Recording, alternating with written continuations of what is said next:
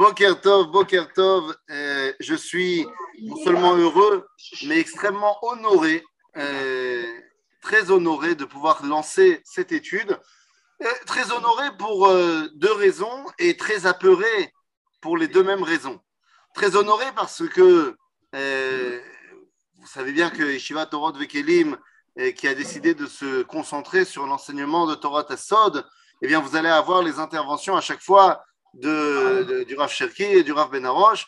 Et donc, très honoré de, de- de faire partie de cette équipe-là et en même temps très apeuré. Parce que vous imaginez bien que de devoir euh, chauffer la salle au Rav Cherki et au Rav Benaroche, eh bien, c'est pas une mince affaire. D'un autre côté, euh, dans le monde du spectacle, c'est très euh, courant qu'avant un véritable artiste pour lequel on a payé pour venir au spectacle, eh bien, il y a un nouveau venu dans le métier qui essaye euh, euh, comme ça de se faire euh, entendre et donc il vient chauffer la salle. Donc, je suis très bien à ma place de chauffeur de salle. C'est une première partie, exactement. C'est une première partie. C'est un coup de pouce que me donne la Yeshiva au Rod Vekelim. Mais sans plaisanterie, je me suis posé la question. On va parler ici de Torah Kabbalah et notre cours s'appelle l'histoire de la Kabbalah. Et la question qu'il faut se poser, c'est mais attendez, le Rav Etan Fison, là, il n'a pas 40 ans. Il n'a pas 40 ans. Eh non, il n'a pas 40 ans. Tu veux tout savoir Il aura euh, 37 ans dans, euh, dans deux semaines. Même pas. Mazel tov, mazel tov, mazel Donc ça veut dire, comment est-ce possible que je puisse vous parler de Kabbalah alors que, eh bien, on sait tous qu'on n'a pas le droit d'étudier la Kabbalah avant 40 ans. En On n'a exil. tellement pas le droit. Pardon? En exil. En ex- En Alors, tu vois, déjà, déjà tu as commencé à rajouter des choses. En exil, on n'a pas le droit. Euh, quand on est gaucher, on a le droit. Quand on a euh, les yeux bleus, ça passe. Les kids, on on n'a pas le droit d'étudier la Kabbalah avant 40 ans. C'est pour ça que le plus grand maître de la Torah ta Kabbalah, Rizal, il est mort à 39 ans. C'est pour ça que le Ramchal, il est mort à 37 ans. Bekitsour, euh, la question n'est pas une question d'âge. Ben Arbaim Lebina, nous dira la Mishnah dans Pirkei Avot, donc c'est même pas de la Kabbalah, c'est la Mishnah. Et la Mishnah nous dit que 40 ans, c'est l'âge du discernement. Et donc, quand on te dit qu'il faut avoir 40 ans pour étudier la Kabbalah, c'est pas qu'il faut avoir 40 ans sur le papier, c'est qu'il faut avoir cette maturité, ce discernement, pour justement être capable de comprendre que cet enseignement de la Kabbalah n'est pas un enseignement qui doit s'extraire de l'enseignement de la Torah. Et ça, c'est la première euh, chose que j'aimerais voir avec vous. Torah ta Kabbalah, c'est d'abord Torah. Et donc, elle est là pour nous apprendre comment appréhender la Torah Kula. Évidemment, ceux qui n'ont pas cette capacité à voir que la Torah ta Kabbalah fait partie d'une Torah générale, alors bah, c'est dangereux. Parce que dans les vrais, Torah ta Halacha, Torah ta Kabbalah, c'est lié. Les plus grands Mekoubalim de toutes les générations, et c'est ce qu'on va faire dans notre cours, on verra que c'était également les plus grands décisionnaires de la Halacha. Donc les deux euh, euh, domaines sont intimement liés. D'accord? Ça, c'est la première des choses. Mais on a été trop vite. Alors venez, maintenant, on va rentrer dans le vif du sujet. De quoi n'allons-nous pas parler dans ce cours? Dans ce cours, on ne va pas parler de l'enseignement de la Kabbalah, quoique, puisque nous, on va essayer de prendre notre histoire et de voir quels ont été les personnages qui ont modelé l'enseignement de la Kabbalah et surtout, quel a été l'enseignement différent en fonction de l'époque dans laquelle ils ont parlé. Car lorsqu'on parle de Torah ta Kabbalah, on ne peut pas ne pas parler d'époque. Car la transmission de l'enseignement est différente à une époque X et à une époque Y. Et la première différence, c'est que normalement, on ne devrait pas enseigner ou étudier Torah à Kabbalah. Puisque la Kabbalah, comme son nom l'indique, c'est une réception. Mekabel, c'est-à-dire à Mekoubal. C'est pour ça qu'en français, c'est très trompeur quand on parle de kabbaliste. Ça ne veut rien dire un kabbaliste. Ah, tu as étudié la kabbale? Ça ne veut rien dire. En hébreu, alors voilà, excusez-moi d'utiliser l'hébreu ici, mais on parle de Mekoubal, Mekabel. Le kabbaliste, c'est celui qui est Mekabel. Il reçoit quelque chose qui vient d'avant lui. Et c'est quoi ce quelque chose? Bien, les amis, on ne peut pas parler de Kabbalah si on n'a pas d'abord mis les bases de ce qui s'appelle la Nevoua. Car la Kabbalah n'est autre que le rescapé, non pas le rescapé, le vestige de la Nevoua qui s'est arrêtée. La prophétie. La prophétie, la prophétie, exactement. Et donc, il va falloir tout d'abord comprendre de quoi on parle. Parce qu'en fait, si on comprend ce que c'est que la névoie, alors on comprend à quoi fait référence Torah Kabbalah. Peut-on dire que chacun reçoit sa propre Kabbale? Déjà, si on parle de Kabbale, c'est qu'on n'a pas compris. Même en français, il va falloir s'habituer à parler de Kabbalah. D'accord? De réception. Est-ce que chacun peut recevoir sa Kabbalah? Eh bien, la réponse est non, mais oui. C'est-à-dire, non dans le sens où, comme la Torah Allah, eh bien, tu la reçois de génération en génération. Tu la reçois parce que tu t'inscris dans une transmission. Si tu décides que toi, la transmission de génération en génération ne t'intéresse pas et c'est seulement ton analyse qui prime, alors tu ne fais plus partie de la Torah. C'est vrai pour la halacha, c'est vrai pour la Kabbalah. Tu, tout d'un coup, tu viens, tu, tu, tu prends dix jours euh, dans les montagnes, dans le désert, et tu arrives à une compréhension mystique de la, de la vie, ça s'appellera pas Torah ta Kabbalah. Par contre, si tu t'inscris dans bah, la chaîne de transmission, et que dans cette chaîne de transmission, tu amènes une compréhension qui est la tienne, alors oui. D'accord? Donc, ce n'est pas chacun qui peut recevoir sa Kabbalah. C'est est-ce que je fais partie de la chaîne de transmission? Comment est-ce qu'un rabbin devient rabbin? Alors aujourd'hui, c'est un petit peu biaisé, puisque aujourd'hui, dans l'État d'Israël, en France, ailleurs, il y a des examens de connaissances. Peut-on dire que c'est l'art de commenter la Torah Non, l'art de commenter la Torah, ce n'est pas forcément la Kabbalah. Euh, euh, regardez, c'est un petit peu tôt pour proposer des avis de qu'est-ce que c'est. Deux secondes. On, vient à peine de commencer. N'allons pas trop vite. Un rabbin aujourd'hui, il devient rabbin après un examen de connaissances. Il y a des examens au grand rabbinat et on te pose plein de questions et tu dois avoir les connaissances pour répondre. Bon, c'est très important d'avoir les connaissances. Mais malheureusement, quelqu'un qui a été bon, euh, qui a une bonne mémoire, qui a une bonne capacité à étudier des textes, eh bien peut-être qu'il aura toutes les connaissances, mais il n'aura absolument pas ben, cette filiation à la Torah. Et c'est pour ça que depuis Moshe jusqu'à aujourd'hui, la véritable transmission du rabbinat de maître en élève, c'est lorsque le maître dit à son élève qu'il connaît, qu'il a vu grandir, qu'il a formé, ça y est, tu es maintenant prêt à continuer. Et à ce moment-là, c'est ce qu'on appelait à l'époque la smicha. C'est-à-dire que la personne a été formée par ses maîtres, s'inscrit donc dans la continuité et maintenant peut rajouter sa pierre à l'édifice. Donc ça, c'est vrai pour la Torah à c'est vrai pour Torah à Kabbalah.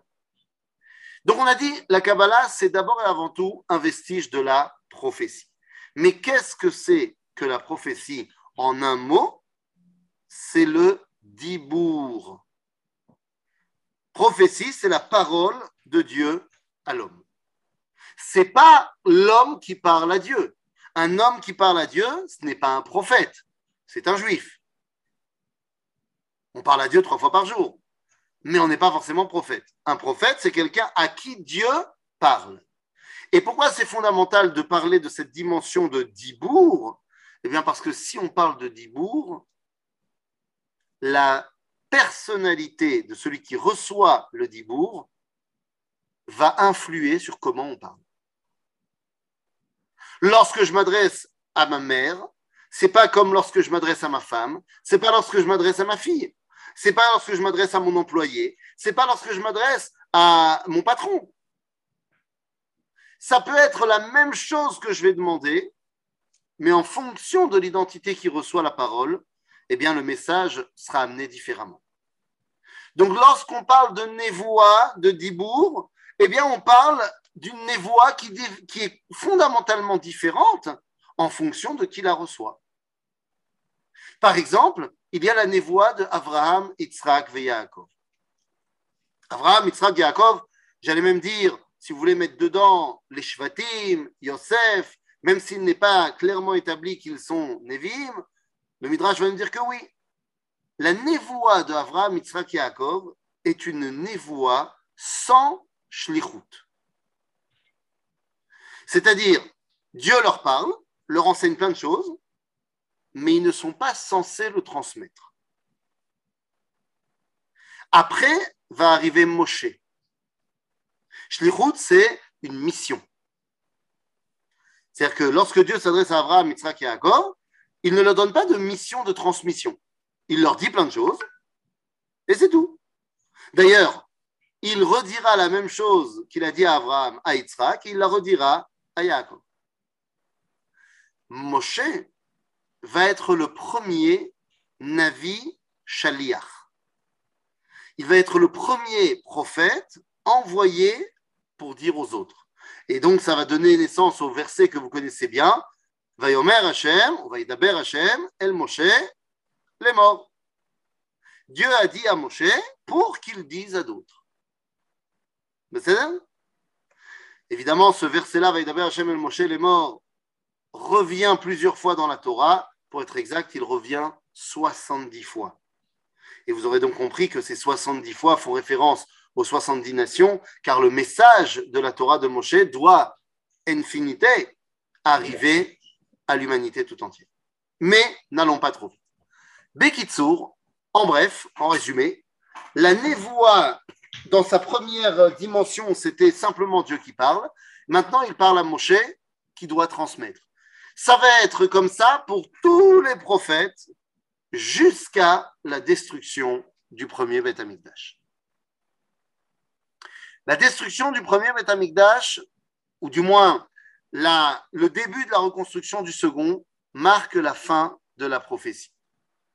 Enfin, la fin de la prophétie avec mission. Chagai, Zecharia et Malachi sont les derniers prophètes qui, comme Moshe, doivent transmettre à d'autres. Après, on aura des bribes de prophétie jusqu'à ce que ça s'arrête complètement, mais ce sont des bribes de prophétie qui n'ont plus de mission. D'accord? Donc la névoie. S'ils n'ont pas de mission avec alors quel est le but de la ah, À quoi sert une névoie qui n'est pas censée être transmise à d'autres? Mhm. Eh bien, elle sert tout simplement à euh, être conscient tant le prophète que le monde, Mhm. que le contact entre le créateur et la créature n'est pas arrêté. Ok. Et c'est ce qui m'amène à vous dire la chose suivante.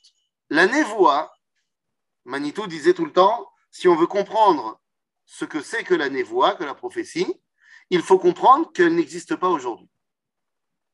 C'est-à-dire, la prophétie n'est pas, euh, un prophète n'est pas un super rabbin. C'est complètement autre chose. Et je veux pour preuve que lorsque Dieu parle, le monde entier l'entend. Alors ne le comprend pas forcément, mais le monde entier est conscient qu'il y a un contact entre le créateur et la créature. Pourquoi je dis ça? Eh bien, vous regarderez dans tout le Tanakh, dans toute la Bible, il y a une notion qu'on connaît très très bien aujourd'hui, mais qui n'existe pas dans le Tanakh. Quelle est cette notion? L'athéisme. L'athéisme n'existe pas dans le Tanakh. Nous avons des idolâtres, mais il n'y a pas d'athée. Pourquoi? Eh bien parce que ce n'est pas possible d'être athée à l'époque du Tanakh. À l'époque où Dieu parle, le monde entier ressent que Dieu est là. Est-ce qu'ils comprennent tous? Non. Est-ce qu'ils savent bien tous le mettre en pratique? Non. Mais tout le monde est conscient que la question de Dieu, il est là ou il n'est pas là, n'est pas une question. Parce qu'il est là, parce qu'on le ressent. une petite question? Une petite question. Est-ce que la voie n'est pas uniquement accessible sur la terre d'Israël Encore une fois, je précise, peut-être que je n'ai pas été assez clair. La névoie, c'est-à-dire le prophète, il est en terre d'Israël, ou alors, nous dit l'Agmara dans la Seret Megillah, pour la terre d'Israël. C'est-à-dire qu'Abraham, Dieu lui dira Lech Lecha, il sera encore à Haran, mais c'est pour aller en Eretz Israël.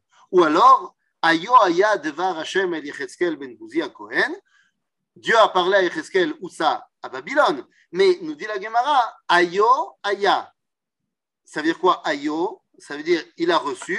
Aya parce qu'il avait déjà reçu. C'est-à-dire que Yecheskel a commencé à prophétiser en terre d'Israël, et donc en sortant de la terre d'Israël, il a continué à prophétiser.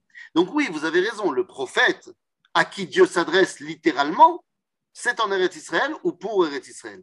Mais moi, je fais référence à autre chose.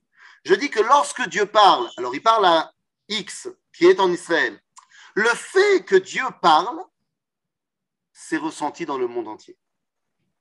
Parce que le fait que Dieu parle veut tout simplement dire que le Créateur est présent dans sa créature. Le Créateur se dévoile dans le monde. Et lorsque le Créateur se dévoile dans le monde, eh bien tout le monde le ressent.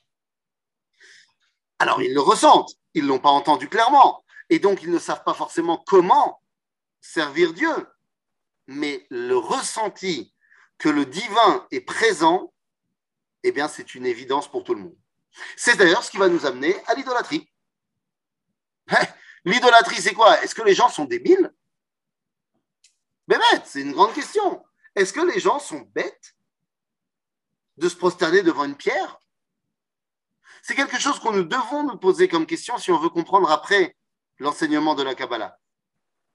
On parle de civilisation qui était idolâtre la méadrine, mais qui dans tous les autres domaines de la vie ont été des génies.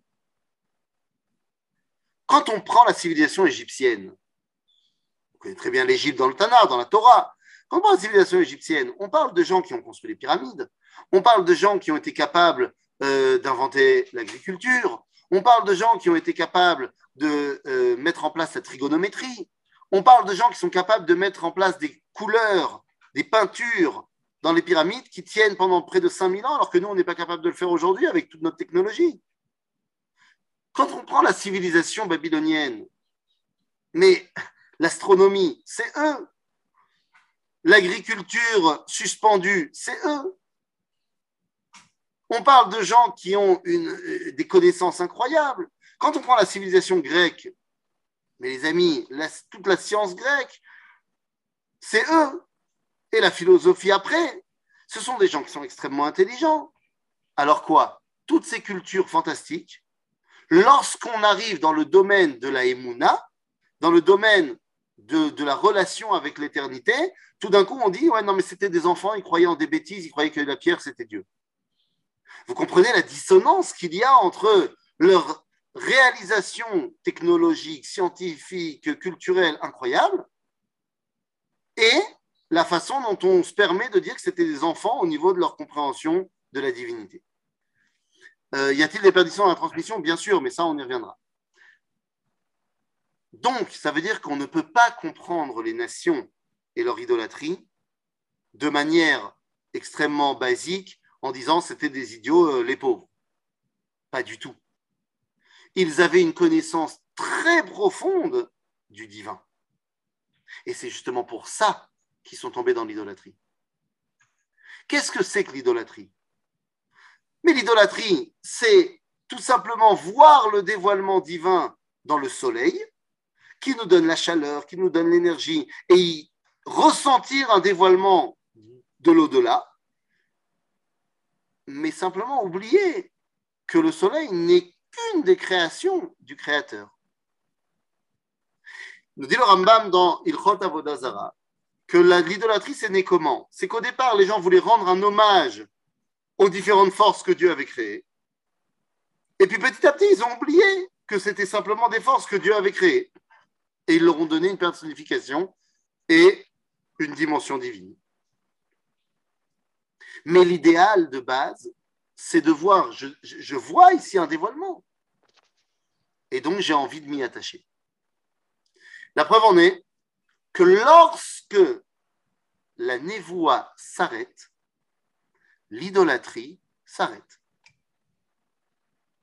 Alors évidemment, vous allez me dire, mais pas du tout, pas du tout. L'idolâtrie a continué. Ken Velo, nous dit le Rambam, l'idolâtrie après la destruction du premier Beth Amikdash, c'est Masoret avotem bidem. C'est les gens ils continuent parce qu'ils continuent à faire ce que leurs ancêtres faisaient, mais mais il n'y a plus la neshama dedans. Si je pourrais m'exprimer ainsi. Il n'y a plus l'apnim, l'intériorité. C'est une coquille vide.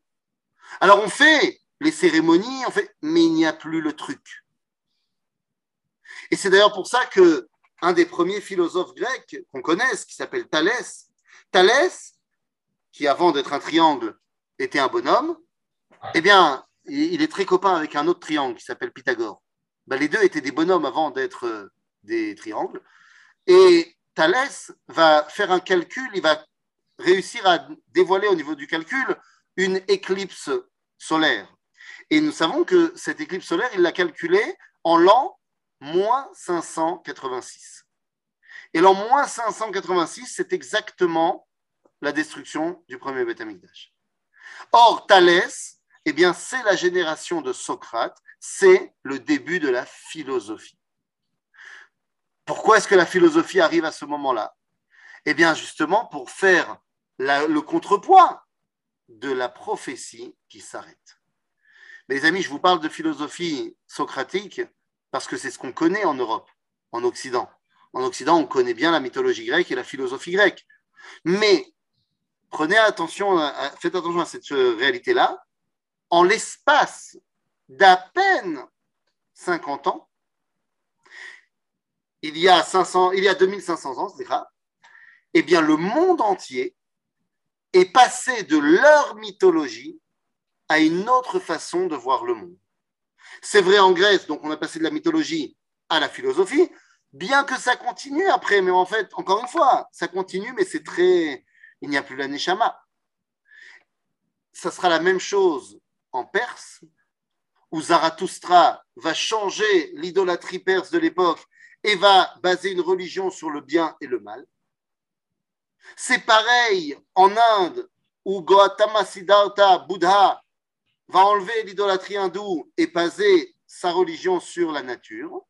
C'est vrai également en Chine, où Lao Tse et Confucius vont créer le taoïsme et le confucianisme et balayer toute l'idolâtrie chinoise de l'époque. Et c'est vrai dans le monde entier le monde entier change au moment où pour le peuple d'Israël, c'est la fin de la prophétie. Lorsqu'on parle de fin de prophétie dans le peuple juif, eh bien, ça nous renvoie à la Gemara qui nous dit que nos sages ont décidé de faire la shrita, de détruire le yitzra de Avodazara, le yetzer la tendance, le penchant pour l'idolâtrie. Oh, toute une histoire. Au début, ils voulaient enlever la tendance pour les relations euh, intimes. Finalement, ils ont compris que c'était une grande erreur et ils ont simplement décidé de détruire le penchant de l'idolâtrie. Mais qu'est-ce que ça veut dire faire la shrita? Faire la shrita, ça veut dire séparer la tête du corps. C'est-à-dire séparer l'idée des actions. Et lorsque les Chachamim ont fait cela, ils nous disent dans la Gemara que lorsqu'ils ont fait, ils ont vu ce Yetzer qui a pris une forme, la forme d'un lion de feu qui sort du Kodesh à Kodeshim, du Saint des Saints. Pour vous dire à quel point l'idolâtrie, dans son origine, est quelque chose qui est très très fort. Lorsque celui qui nourrit cette origine arrête de se dévoiler, eh bien le monde entier est obligé de changer sa réflexion. D'accord? Et donc, c'est là que va arriver Torah à Kabbalah. Puisqu'on n'a plus de prophétie, on est obligé de recevoir ce qui nous reste. Le Gamara nous raconte l'histoire de Rabbi Hanina ben Dossa. Rabbi Hanina ben Dossa était quelqu'un, tout le monde le savait, lorsqu'il priait, ça marchait. Alors, un jour, Rabban Shimon ben Gamliel, le Nassi à Sanhedrin, a un problème, son fils est malade. Certainement une maladie très dangereuse et il a peur pour la vie de son fils. Il envoie deux émissaires. Non, ce n'était pas Rabban Shimon Gamliel, c'était Rabban Gamliel, autant pour moi, le père. Il envoie deux émissaires chez Rabbi Mendoza et lui dit, euh, en leur donnant la mission, allez lui demander de prier pour mon fils. Lorsque Rabbi Mendoza les voit arriver, il a compris ce qu'il fallait, il est monté sur le toit de sa maison, il a prié, et lorsqu'il redescend, les deux émissaires arrivent, et Rabbi Hanan leur dit, c'est pas la peine de me demander, j'ai compris ce que vous vouliez, j'ai déjà prié, c'est bon, il va guérir. Et là, la question de nos deux émissaires, Vechinaviata Quoi, tu es prophète? Mais qu'est-ce que ça veut dire quoi, tu es prophète? Pourquoi est-ce qu'il pense qu'il est prophète? Eh bien, tout simplement parce que qui peut prier normalement Celui qui connaît Dieu. Qui connaît Dieu Celui à qui Dieu lui a parlé. Donc, c'est le prophète. Dans la Torah, le Tanakh, les seuls qui prient, ce sont les prophètes. Alors vous allez me dire pourquoi est-ce que nous on prie alors trois fois par jour? Parce que nous, nous utilisons les mots des prophètes. La Hamida, la Tefila, c'est les derniers prophètes qui ont écrit le texte. Donc j'utilise les mots des prophètes pour être sûr de ne pas me tromper. Mais Rabbi Raya Mendoza leur répond non, je ne suis pas prophète. Aval Mekoublani. J'ai reçu la Kabbalah. J'ai reçu ce qui reste de la prophétie animé Koubal. Et donc je sais que lorsque je réussis à prier, c'est que ma tfila est entendue. Lorsque je réussis pas à prier, que je suis dérangé par plein de choses, c'est le signe que ma tfila n'est pas acceptée. Ok? Donc très bien. La Kabbalah, c'est donc les vestiges de la névoie. Mais comme je l'ai dit, puisqu'on parle de Dibourg, de morale, alors il est évident que le Dibourg va changer en fonction de quand et quand. Et il va également devoir s'occuper d'un autre aspect du dévoilement. Nous disent nos sages dans le Midrash quelque chose qui est évidemment faux au niveau historique, mais qui est très vrai au niveau midrashique. Nous disent nos sages que Chagai, Zecharia et Malachi, les derniers prophètes, sont morts le jour où Alexandre le Grand est entré à Jérusalem. Alors c'est faux au niveau historique. D'abord, ils ne sont pas morts le même jour tous les trois, et puis deuxièmement, ils sont morts avant qu'Alexandre arrive. Mais c'est pas grave. Le Midrash ne veut pas ici nous enseigner quelque chose d'historique. Ils vont nous dire que lorsque Alexandre et la philosophie grecque arrivent, la névoie, c'est plus sa place. Et vous savez quelle est la différence entre euh, Ezra Sofer et eh bien, les Yévanim de son époque? Lorsque à Athènes, on rentre dans le Panthéon, on rentre dans le Parthénon là-bas de Athènes, et on va dire à l'acropole, Kalos, Kalos, Kalos, ce qui veut dire en bon grec Ah, c'est beau, c'est beau, c'est beau. Au même moment, rentre Ezra à Sofer au Beth Amikdash et dit Kadosh, Kadosh, Kadosh. Oui, mais ça, ça a toute son importance. La beauté extérieure ne peut plus être le vecteur de l'intérieur. Eh oui quelque chose qui est beau, ben c'est logique qu'elle reflète une beauté intérieure. C'est logique qu'il y ait de l'harmonie entre l'intérieur et l'extérieur. Et donc, dans le Tanakh, dans l'époque de la prophétie, lorsqu'on nous dit de quelqu'un ou de quelque chose qu'il est beau ou belle, c'est pour nous expliquer qu'elle est tzaddik ou tzadika. Pour nous expliquer que s'il est beau à l'extérieur, c'est que ça reflète quelque chose de beau à l'intérieur. C'est ce que nous disons dans la chanson de Eshet Raïl, que Shlomo Amelech écrit pour sa mère. Il dit, vous connaissez tous ce, ce, passage, que la beauté, Yayofi, c'est Hevel.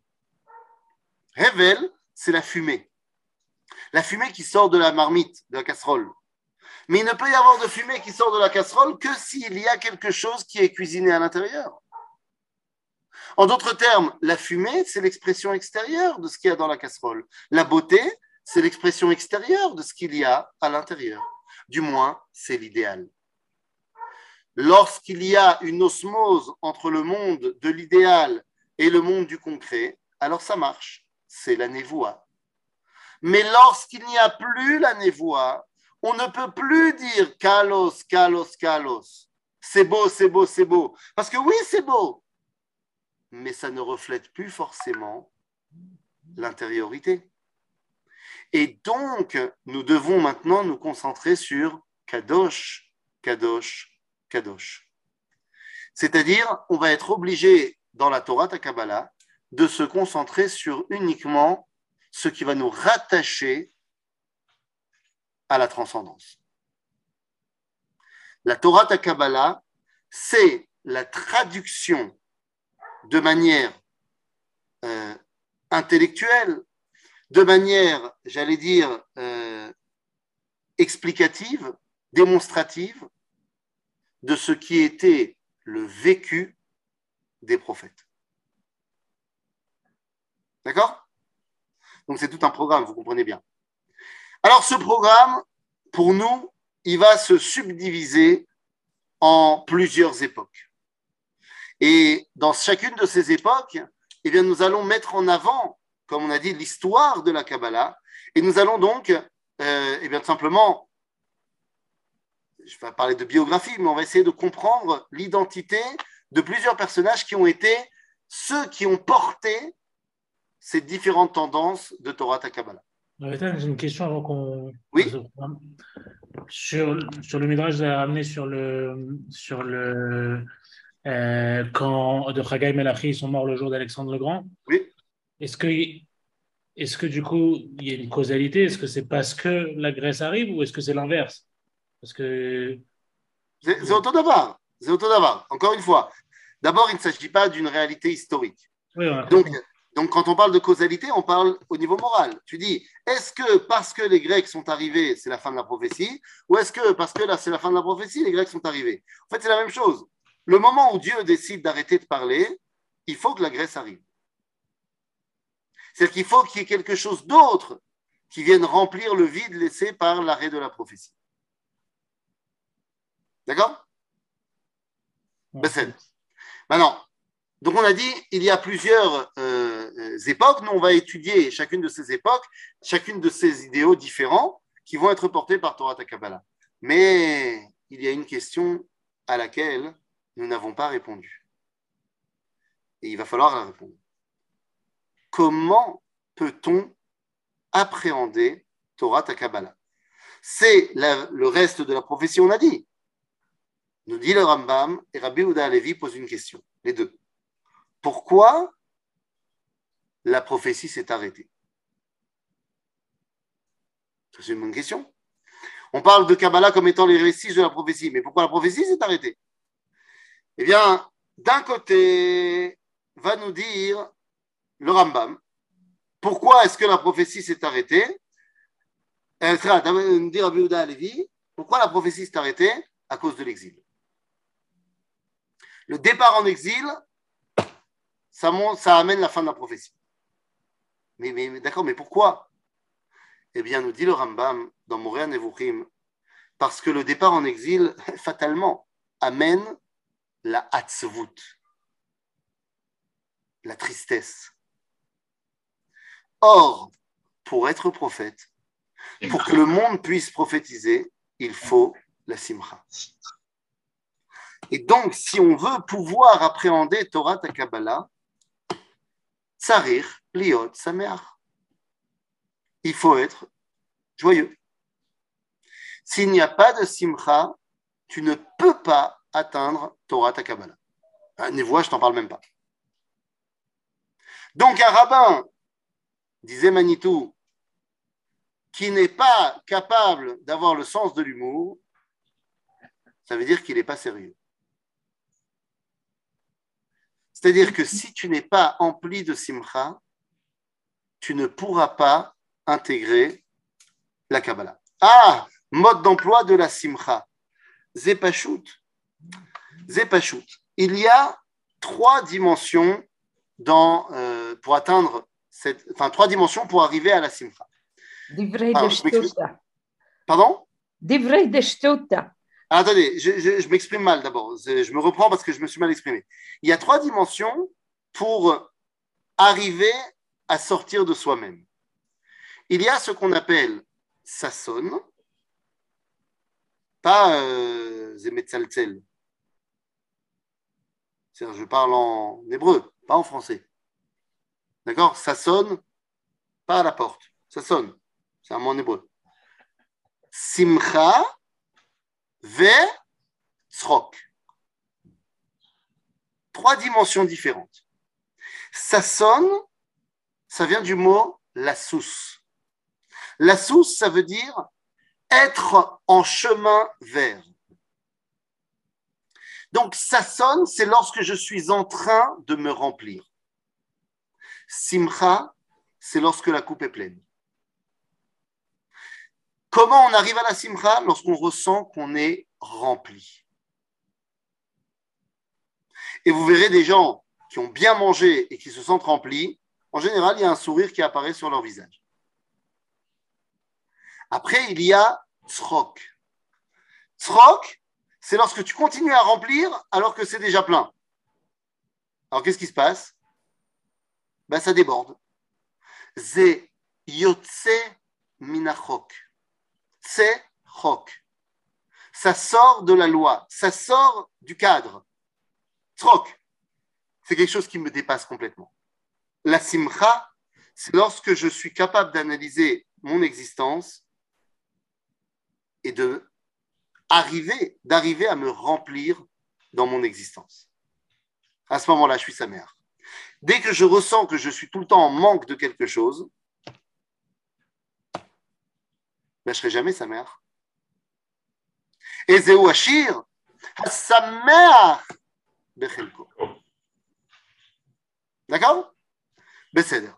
Donc, il nous faut la simcha pour pouvoir rentrer là-dedans. Et donc, tous les Mekoubalim faisaient des blagues.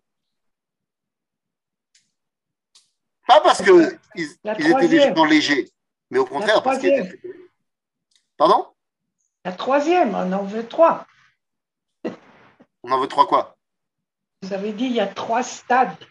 J'ai dit. J'ai dit Sasson, Simcha et Tzrok. Ira, je peux poser une question? Oui, bien sûr. Euh, je, je, pense que j'ai entendu que l'Etsanout est, est, est, une interdiction. Et j'ai l'impression que le tzrok ressemble au letzanout. Très bonne question. Très, très bonne question. Vous avez tout à fait raison de la poser. Merci de l'avoir posée. Il n'y a aucune commune mesure entre le tzrok et la letzanout. Letzanout, en hébreu moderne, on parle de letzanout. En hébreu du Tanakh, on parle de letz, letz tout court. Ok, mais c'est la même chose. Le letz, ce qui est interdit dans la Torah, c'est celui qui dit qu'il n'y a aucune importance à rien du tout. Ce qu'on appelle au XXe siècle la philosophie de l'absurde. Rien n'a d'importance. Zéaletzanout.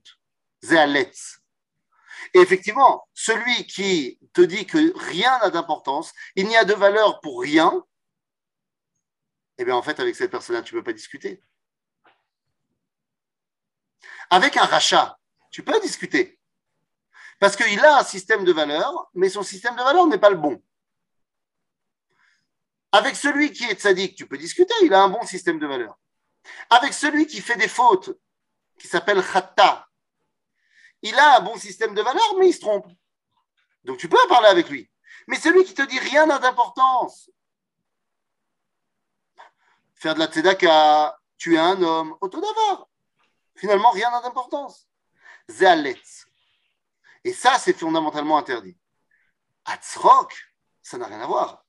Le tzrok, celui qui rit, c'est parce qu'il veut se rattacher à une dimension qui n'est pas de ce monde. Allez, en vérité, pourquoi est-ce qu'on rigole quand on rigole? On rigole quand on nous chatouille.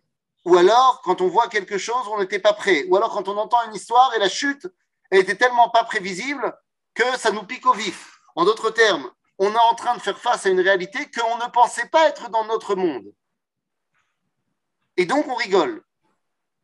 Le premier qui rigole, c'est Yitzhak. Et Yitzhak, il est appelé au futur. Ou Yitzhak. Parce que ce monde, il n'est pas drôle. Mais il sera drôle. Donc, la notion de tzrok n'a rien à voir avec la notion de letzen. cas, on est bon? Yofi. David, il faut juste que tu me dises, c'est jusqu'à 45 ou jusqu'à 10 heures? Jusqu'à 10 heures. Ça va pas. Araf, avec votre permission, en, matière de terminologie, euh, rapport entre tzrok et srok, comme dans Azim Ale Sechokpin. Zéoto Davar. Zéoto Davar, ce sont des lettres qui se remplacent dans le Tanakh. Et le Sin et le Tzadik. C'est-à-dire, euh, c'est non seulement des lettres qui se, qui, se, qui se, remplacent dans le Tanakh, on voit des fois où le mot est marqué comme ça, ou des fois le mot est marqué comme ça, hein, et c'est très certainement lié à la prononciation. Et c'est très certainement lié à la prononciation que, euh, à l'origine, le tzadik était beaucoup plus sadik que tzadik. Si vous, permettez, si vous, permettez, sans abuser de votre gentillesse, il y, a, il y, a, une connotation positive quand on dit Hashem et Chivatzion. Mais pourquoi pas? Ça peut être positif, le srok. Ici. Mais attendez, le srok, c'est toujours positif. Oui. D'accord, très bien. Le srok, c'est positif. J'ai dit la letzanout, c'est pas bien.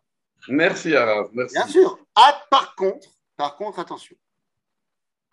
C'est vrai que Azimale Tzrok Pino, Aval, nous dit la Gemara, Asur Sheyemale Adam Piv Tzrok Baolam Azé. Ah. Ah, semble-t-il, il y a une contradiction? Eh bien, pas du tout. Asur Sheyemale Adam Piv Tzrok Baolam Azé. Qui bémet Baolam Azé, dans ce monde, tu peux pas être kulotzrok. C'est le matzrik, po. Mais dans le Teilim, on nous dit quoi? Az yimale sechok pinu. Bataille. C'est du futur. Beshuv Hashem et Shivat Zion. Beshuv Hashem et Shivat Zion. Donc, Merci, Arabe. Lorsque, on va traduire parce que sinon on va dire que je ne traduis pas. Lorsque Kadosh Baruch revient à Sion et nous ramène à Sion. Et donc, qu'est-ce qu'on a dit il y a dix minutes? Que l'arrêt de la prophétie, c'est à cause de l'exil. Donc, lorsque revient le peuple juif en terre d'Israël, Beshuv Hashem et Shivat Zion,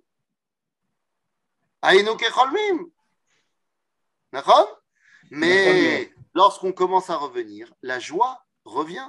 Et donc, Azimale, Srok Pinu, Ulshone Nourina. D'accord? Raph, je peux demander encore une petite question. Vous parlez de prophétie, vous parlez de voix, mais euh, tous les commentateurs de la Torah, comme Rashi ou ceux qui sont venus bien après, euh, ils ont tous du Ruach HaKodesh. Ce n'est peut-être pas une voix, mais ça y ressemble. Alors, vous avez que des bonnes questions ce matin. Alors, par rapport à votre question, je vais vous répondre avec euh, un enseignement du Rav Avraham Yitzhak Cohen Cook, ici dans le livre Oroth, dans la partie Oroth à Techia, et vers la fin, dans le, paragraphe 69. Nous dit le Rav Cook la chose suivante. La Teshuva grande, à Teshuva Agdola, Taouma, qui va faire revivre le peuple dans sa dimension collective, Vetavi Geoula la Velaolam, et amènera la Geoula pour le peuple juif et pour le monde entier. Tiye Tshuva, elle sera une Tshuva qui provient Miruach HaKodesh Sheit Rabbe Ba. Viendra du roi HaKodesh qui s'amplifiera dans le peuple juif. D'accord? Continue le Rav Kook en nous disant qu'il y a roi HaKodesh Zé Eino Sar mi Bechire Auma. Ce roi HaKodesh n'a pas disparu des Yechide Segula, de certaines personnes dans le peuple juif. Donc, vous faites référence ici à quelque chose de très important, mais qui n'est pas la névoie. La névoie et le roi HaKodesh sont deux choses différentes. Névoie, Zebatouar. C'est-à-dire que le prophète, lorsque Dieu lui a parlé, il n'y a pas de doute sur la véracité du propos et sur la réalisation du propos. S'il s'agit d'une névoie de, bien, évidemment. S'il s'agit d'une névoie de mal, eh bien, on peut faire teshuva et la névoie ne se réalisera pas. Mais ça, ça fait partie des cadres de la prophétie.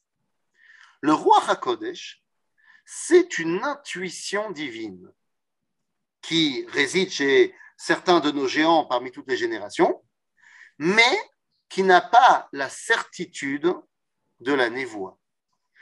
Dans le roi Hakodesh, il peut y avoir des erreurs de compréhension. Le roi Hakodesh peut être troublé. Le roi Hakodesh peut être quelque chose qui finalement eh bien, ne se réalise pas exactement comme ce qu'on avait pensé que ça devait. Je vais vous donner un exemple très concret. En 2005, le Rav Mordechai Eliyahu, Zecher Tzadik Vekadosh Livracha, qui évidemment avait le roi Hakodesh, mm. qui évidemment était le plus grand Mekoubal de sa génération, a dit, à propos du démantèlement du Guérouche de Gouche Katif, alors, là, il n'y aura pas. Et il y a eu. Est-ce que ça veut dire que le Rav Mordechai était un charlatan? Ça veut tout simplement dire qu'il a eu roi mais que malheureusement, les choses se sont passées autrement. Donc, Roi c'est une intuition divine qui continue de génération en génération chez certains de nos géants, comme vous avez cité Rashi, le Rambam et ainsi de suite, tous les Mekoubalim également, de toutes les générations. C'est ce qui va les rattacher à la divinité. Mais ce n'est pas la névoie. D'accord? Merci. Donc, Roi HaKodesh ne s'est jamais arrêté, névoie s'est arrêté. Bezrat Hashem, elle va revenir. D'accord? Alors, nous sommes extrêmement petits à Raveta. Pourquoi? Pourquoi on est petit? Pourquoi on est petit? Parce qu'on est tellement loin de, de la névoie. Ah, de Kodesh. Non. Hmm? Euh, Est-ce qu'on est loin de Roi HaKodesh Le Rav Tzvi Oudakouk avait l'habitude de pleurer de joie lorsqu'il voyait des jeunes à la yeshiva de Merkaz Arav comprendre ce qui avait marqué dans le livre de Horoth de son père. Et il disait Qui aurait pu croire que des jeunes, Tseirim le Yamim, des jeunes, puissent comprendre les paroles de ce livre à l'époque où mon père l'a écrit il y avait peut-être deux personnes et demie qui comprenaient ce qu'il avait écrit. Wow. Am Israël a grandi le roi Hakodesh, je ne dis pas que tout le monde est pro et roi Hakodesh, mais nous sommes élevés à des compréhensions beaucoup plus profondes que nos ancêtres. Donc non, il ne faut pas dire qu'on est petit. On est grand. Ah, est-ce qu'on est grand suffisamment pour recevoir tous roi Hakodesh? Peut-être qu'on a un petit peu de travail à faire sur nous-mêmes. Mais on est beaucoup plus grand aujourd'hui qu'on ne l'était avant. La preuve en est, les rabbins sont moins grands. Oui, on est plus grand. La preuve en est, les rabbins sont moins grands. Ah, Imaginez-vous que la Torah, c'est, euh, je ne sais pas moi, une, carte avec 100 points. Et à chaque instant donné, il faut qu'il y ait 100 points de Torah dans le monde. À l'époque de Rabbeinu Tam, au XIe siècle, alors que le monde entier et le peuple juif sont bourrim vers Aratzot, sont complètement euh, ignorants, ne savent pas lire et écrire, sont complètement... euh, voilà. Alors, eh bien, Rabbeinu Tam prend sur lui 98 points de Torah. Et le reste est divisé, euh, les deux derniers points sont répartis dans le reste du peuple juif. Donc ça nous donne un Rabbeinu Tam géant face à un peuple juif tout petit. Aujourd'hui, les Chachamim ne prennent que 40%, 40 points de Torah. Parce que les 60 points qui restent sont dans le peuple juif. On a des manigim, on a des rabbinim qui sont plus grands que nous, mais ils sont moins grands que Rashi. C'est pas parce qu'ils sont moins grands, c'est parce qu'Amisraël est plus grand. fait. D'accord? Mm. Tov, il y avait une question sur le Baal Shem Tov, j'ai pas vu, deux secondes. Face au Baal Shem Tov, on est tout petit par exemple. Ah, ben voilà. Donc euh, face au Baal Shem Tov, individuellement, bien sûr qu'on est plus petit, mais collectivement parlant, on est beaucoup plus grand. Et si je, peux me si je peux me permettre, c'est-à-dire que le, le, peuple est monté en conscience. C'est une question de. Mais bien sûr. De, toute façon, de, toute façon, un peuple qui est revenu sur sa terre, un peuple qui est revenu à Jérusalem, est forcément plus grand que lorsqu'il était en Lituanie ou au Maroc. C'est ça? Donc, ça y est, c'est. Je pourrais ajouter une question. Oui, C'est pas, ça peut pas y avoir un kesher entre l'imoud Baalpé ou Bertav, qui colle tout- toute la névoie, c'était Baalpé, il n'y a rien d'écrit. De plus en plus avec les- l'écriture et tout ça, nous travaillons Bertav. Là, ça a peut-être kesher de ça, de grandeur. alors, On peut pas une revenir question. sur- Regardez, ce n'est pas une question directe de Birtav ou BLP, car vous avez raison que la névoie, elle était BLP. Mais la névoie, elle a demandé également à. Moshe d'écrire. Arabe, Oui, est-ce que vous pouvez traduire Bertav au Balpé oui, oui. Euh, la question n'est pas seulement de savoir est-ce que c'était oralement ou par écrit, car c'est vrai que Dieu a parlé oralement à Moshe, mais il a demandé d'écrire. C'est-à-dire que la prophétie par excellence, c'est le Pentateuque, le Tanakh, la Torah, les Chamisha Chumshet Torah, les cinq livres de la Torah, et ils ont été écrits sous dictée de Dieu. Donc la question n'est pas de savoir si un texte il est oral ou il est écrit. La question est de savoir la Torah, pas que la Kabbalah et pas que la névoie. La Torah, elle a deux euh, manières de se dévoiler, l'une par écrit et l'autre par oral. Les deux sont nécessaires. Elles remplissent un rôle différent, mais les deux sont, sont nécessaires. Mhm. D'accord? Et, et les dévoilements par l'image ou par la voix? Par la voix, c'est BLP. Mais C'est-à-dire que les, les dévoilements se font plutôt par, euh, par parce que par exemple, euh, il y, a- il y a des choses qui sont décrites, c'est plutôt des images, donc c'est Là, dans, dans la prophétie, des fois, Dieu parle par vision, et des fois, il parle tout court. Des fois, il y a quelque chose qui a besoin d'être plus euh, visuel, et d'autres fois, il doit être plus, on va dire, intellectuel. C'est vrai aussi aujourd'hui. Il y a des choses qu'on arrive à mieux comprendre par une prise de conscience visuelle, et des fois, on arrive à mieux comprendre par une réflexion.